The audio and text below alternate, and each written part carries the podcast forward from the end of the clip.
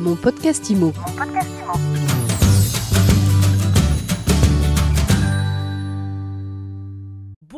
Bonjour à tous, on se retrouve pour un nouvel épisode de mon podcast IMO et on parle de l'impact de la guerre en Ukraine aujourd'hui, l'impact de la guerre en Ukraine sur l'investissement locatif. Et pour cela, on est avec Thierry Vignal. Bonjour. Bonjour Ariane. Vous êtes le fondateur de Mastéos, vous êtes spécialisé dans l'investissement locatif. Mastéos, c'est une euh, start-up de conseil en investissement locatif on est présent dans une quinzaine de villes en France et dans trois pays, la Belgique, la France du coup et l'Espagne.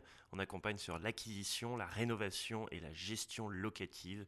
Et on est 300 salariés. Comment vous avez vécu, vous, chez Mastéos, l'annonce de l'invasion de, l'Ukraine et surtout comment est-ce que vos clients réagissent? Euh, Alors moi j'ai subi euh, l'émotion du drame humain et mes clients ils ont subi un stress assez palpable euh, très localisé au, creux de la guerre, vraiment, donc au début du mois de mars, euh, où on avait euh, vraiment des projets qui étaient, alors pas mis en pause, ceux qui étaient en cours ont continué, mais il n'y a pas eu de nouveaux projets pendant au moins deux semaines, et on pouvait comprendre, hein, parce qu'il y avait des menaces nucléaires, etc., donc les gens n'arrivaient pas à se projeter, et l'investissement locatif, c'est vraiment un secteur, on a besoin de se projeter sur 20-25 ans.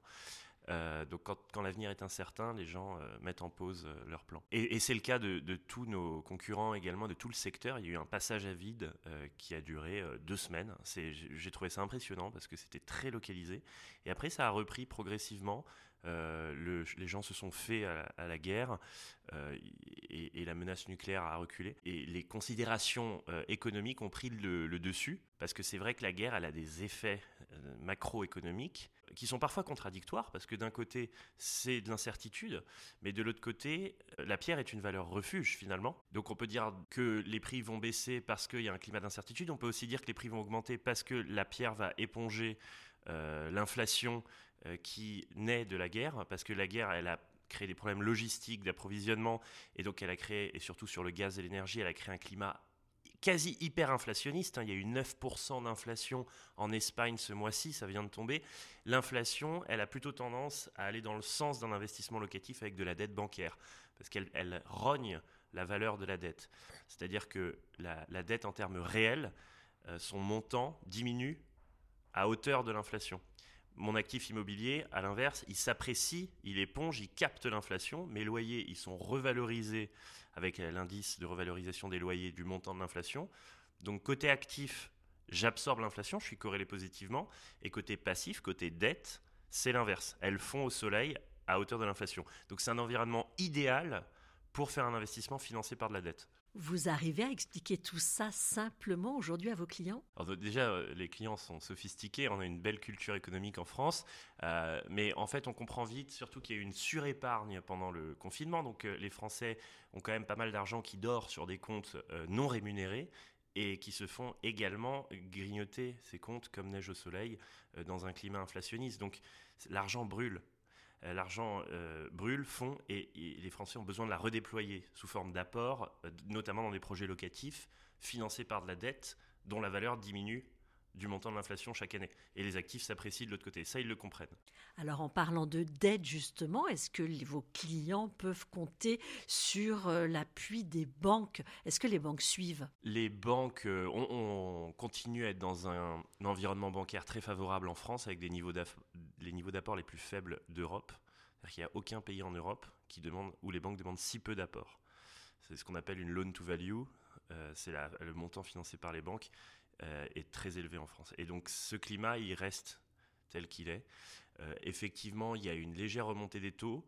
Il ne faut pas la dramatiser parce qu'une remontée de 0,1% des taux, ça fait baisser de 1% la capacité d'emprunt. Donc c'est pas dramatique. Si les taux passent de 1.3 à 1.4 sur 25 ans, par exemple, eh ben le, la capacité d'emprunt va, juste perdre 1%. Donc c'est un ratio de 1 à 10 entre euh, une hausse des taux et, la capacité d'emprunt. Et, cette, cette, baisse légère de capacité d'emprunt, elle est compensée par la surépargne des Français et le niveau d'apport qu'ils sont capables de déployer. Au niveau du rendement locatif, sur quelle rentabilité on peut tabler aujourd'hui si on achète pour louer? Le rendement locatif en France, déjà pour donner une moyenne, on est à 5,5% euh, sur le territoire français en moyenne. 5,5% brut, ouais, c'est-à-dire le loyer euh, divisé par le prix des, biens. Euh, je ne m'attends pas à ce que les rendements augmentent parce que je ne m'attends pas à ce que les prix baissent. Ce qui va conduire le rendement, c'est la, pas les loyers, c'est les prix. Les loyers sont relativement fixes. En plus, ils sont encadrés dans la plupart des villes. On dit qu'ils sont sticky en anglais. En revanche, les prix peuvent varier, de, de 1 à 10 d'une ville à l'autre. Donc, en fait, ce qui drive le rendement, c'est le prix. Et je ne pense pas que les prix vont baisser à cause de ce contexte, à cause de ce contexte macroéconomique inflationniste qui incite les gens à euh, utiliser de la dette peu chère. Vous voyez, la dette, elle est à 1%, à 1, 1 et quelques en taux nominal sur 20 ans. L'inflation, elle est à 5-6. Quand on emprunte à 1 dans un climat où l'inflation est à 6, on fait 1 moins 6, ça fait moins 5. Moins 5, c'est ce qu'on appelle un taux d'intérêt réel. Quand les taux d'intérêt réels sont négatifs, ce montant, c'est ce que je gagne chaque année. Le 1, c'est ce que je paye. Le 6, c'est le montant duquel s'apprécient mes actifs en épongeant l'inflation.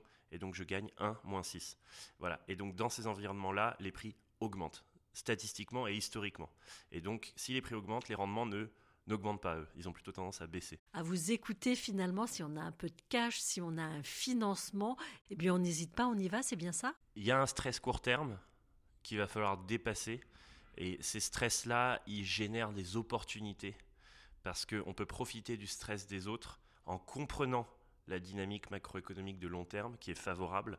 Et donc on peut profiter d'opportunités à court terme pour négocier éventuellement à la baisse certains biens.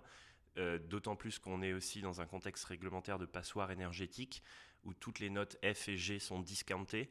Donc si on profite du stress sur des euh, produits type passoire énergétique, on peut être capable de mener à bien des négociations extrêmement favorables sur de la dette pas chère. En fait, c'est un stress court terme et on est sur un marché immobilier qui, par définition, est un marché de long terme. Les arbitrages se font sur un, deux ans. Une vente, ça prend euh, entre six mois et un an euh, entre le moment de la décision et le moment du closing.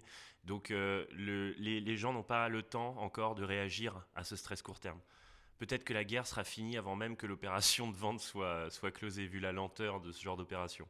L'important, c'est de se rappeler ce que c'est qu'un taux d'intérêt réel, que quand on emprunte à 1 et que l'inflation est à 6 ou à 5, on profite de la différence. Voilà, c'est basique et c'est un combustible très puissant. Euh, c'est un catalyste haussier sur la pierre historiquement. Euh, la pierre qui reste encore une fois une valeur refuge avec l'or euh, et qui a tendance à surperformer l'inflation parce qu'on parle d'inflation de l'énergie, du gaz, mais en fait cette inflation, elle se dissémine sur toute l'économie. A fortiori sur la pierre qui historiquement surperforme l'inflation. Quand on est sur une inflation des produits de grande consommation à 3, on a une pierre en général qui fait du 5 ou du 6. Et donc voilà, à plus forte raison, en ce moment, quand l'inflation est à 5-6, on peut s'attendre à ce que la pierre fasse encore plus et éponge cette inflation à la faveur des propriétaires et à la, et à la défaveur des banques. Merci beaucoup Thierry Vignal pour cette leçon de macroéconomie immobilière. Je rappelle que vous êtes le fondateur de Mastéos. Merci Ariane, à bientôt. Et je vous dis à très vite pour un nouvel épisode de mon podcast Imo à retrouver tous les jours sur MySuite et à écouter sur toutes vos plateformes. Mon podcast Imo. Podcast Imo.